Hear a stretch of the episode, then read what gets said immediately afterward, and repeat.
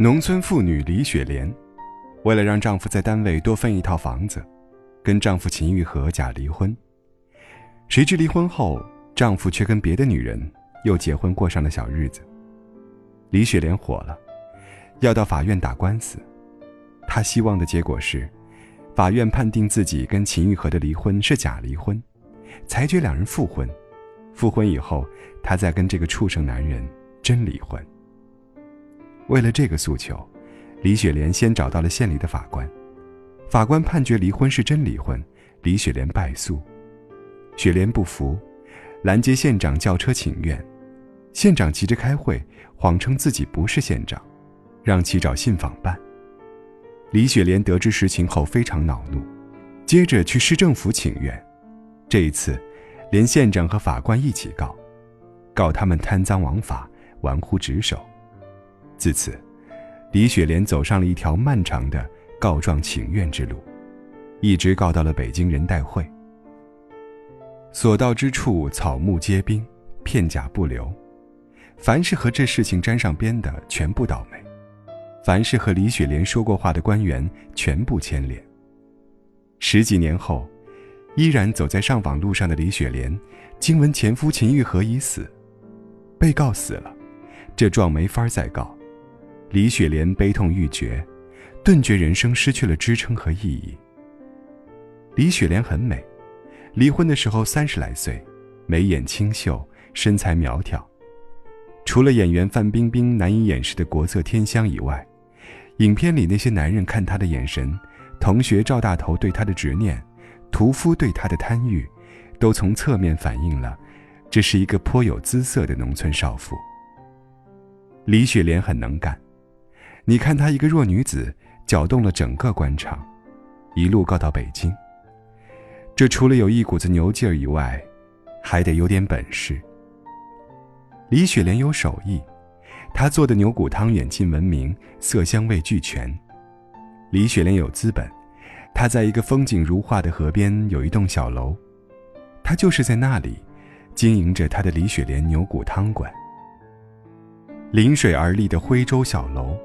码头墙上树影婆娑，风雨飘摇中，姿态万千的老板娘扭着纤细腰肢，把一碗碗冒着热气的牛肉面端到客人面前。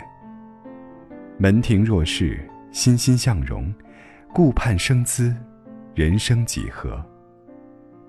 李雪莲的人生，本来可以有另一种写法。一手好牌被打烂，李雪莲人生最好的时光。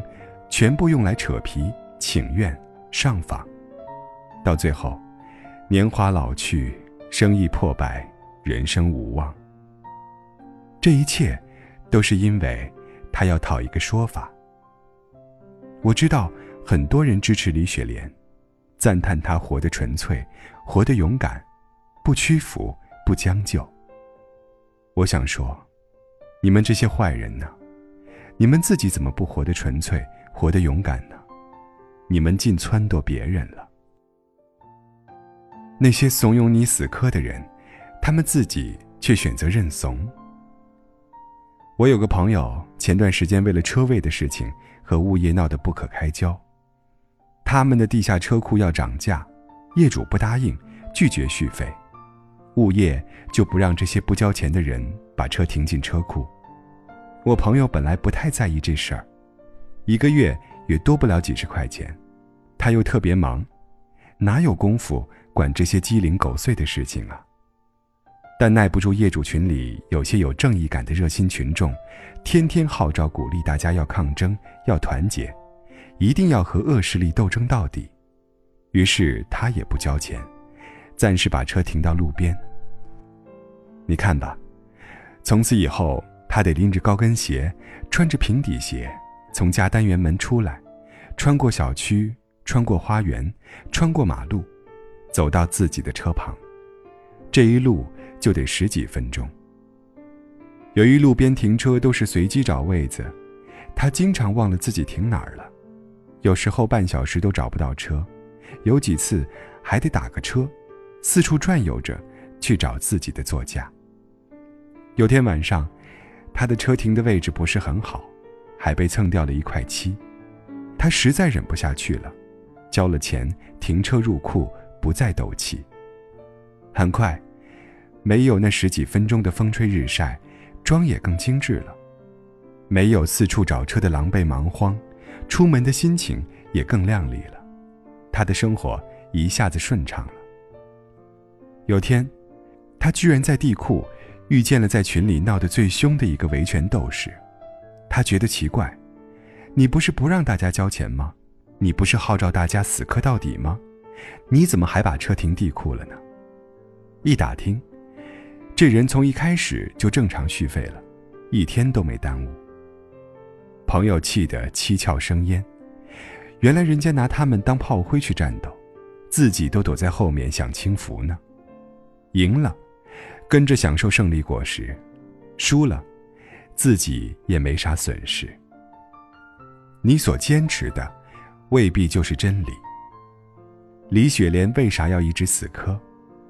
因为她觉得自己占理，然而事实上，除了她老公秦玉和对不起她以外，其他人并没有恶意。案子的第一次审理，法官王公道判决离婚真实有效，李雪莲败诉。从法律层面来说，王公道的判决是公正且合法的，没有问题。至于你们当初是商量好了假离婚也好，为了房子也好，为了二胎也好，男人反悔了也好。如是等等，都不是一个法院法官应该和能够解决的问题。但李雪莲不管，她主观臆断王公道收了她前夫的好处，徇私枉法。包括后来的每一次冲突和事件，李雪莲都有自己的一套价值判断标准，那就是：谁没有顺着他，遂他的心意，谁就是坏人、贪官、罪犯。这要么就是有病，要么就是小时候被宠坏了，以为自己是这个宇宙的上帝。生活中，这种人大有人在，任何事情都希望完全按照自己设定的轨迹来，稍有差池便不能接受。任何人都希望配合自己的程序，如果没有，就对别人做出有罪审判。如果你能跳出自己的世界。跳出自己的思维逻辑，尝试从别人的角度思考一下问题，或者哪怕从第三方的角度客观的想一想，或许会有不同的感受。生命短暂，不要和烂事纠缠。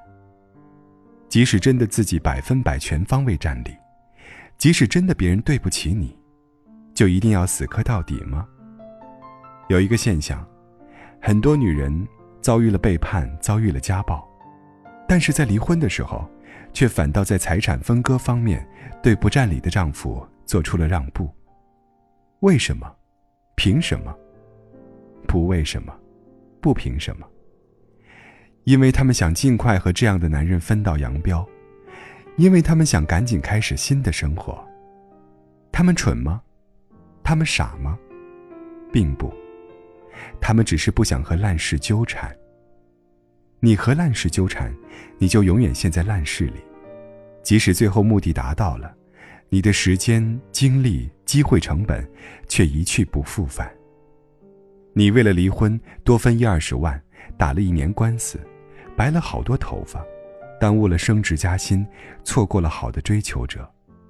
万一再把老人或者自己气出个好歹，就更加不值了。周国平老师写过一篇文章，大意是说，为什么成功的人容易在小事上妥协？其实并不是成功的人软弱可欺，而是因为他们的时间值钱，机会成本高，他们不过是权衡利弊后，做出了投入产出比更高的选择。你是为自己活着，还是为别人活着？李雪莲花了十几年四处折腾，结果。前夫死了，她的生活也结束了。她才发现，她的生命除了和前夫死磕，竟毫无意义。她拼了命的要向全世界证明自己不是潘金莲。然而，有谁真的在意她是不是潘金莲呢？她前夫当年撂下这句难听的话，只是为了赶紧摆脱她的纠缠，和新欢去过人家的幸福生活。吃瓜群众就算议论，也不过茶余饭后当个谈资。就算他们知道他不是潘金莲，也依然会拿这当个笑话，佐酒下饭。讲真，你真的没有你想的那么重要。除了生命中为数不多的亲人和朋友，没人真的在意你。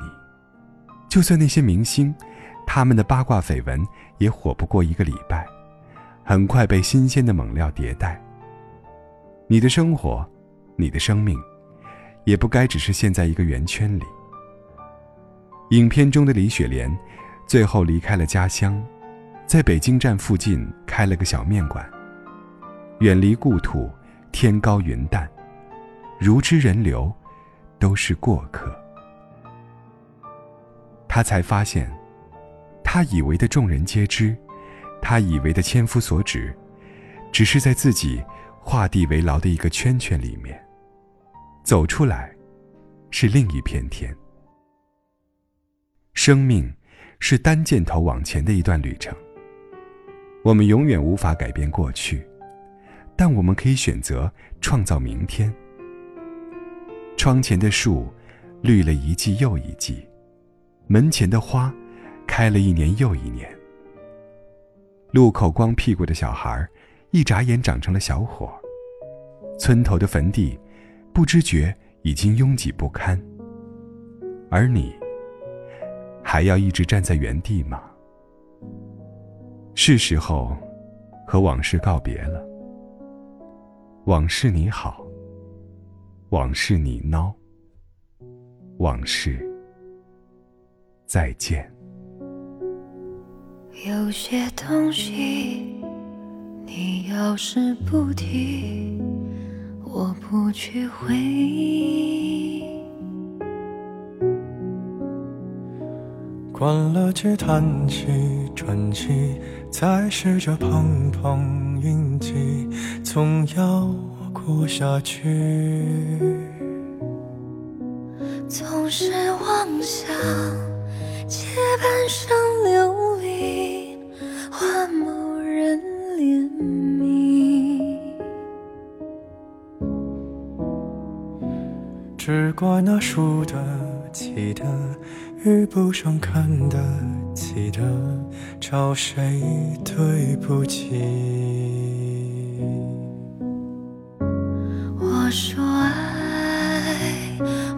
许是来日方长的事情，等不到人，也至少盼着自。己。爱终究是来日方长的秘密，答案不过是场好觉睡 Peace.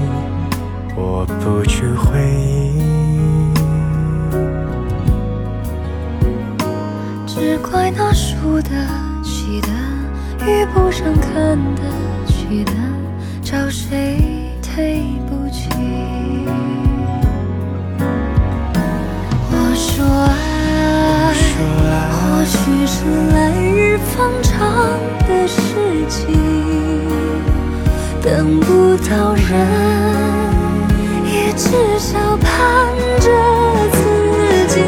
爱终究是。来日方长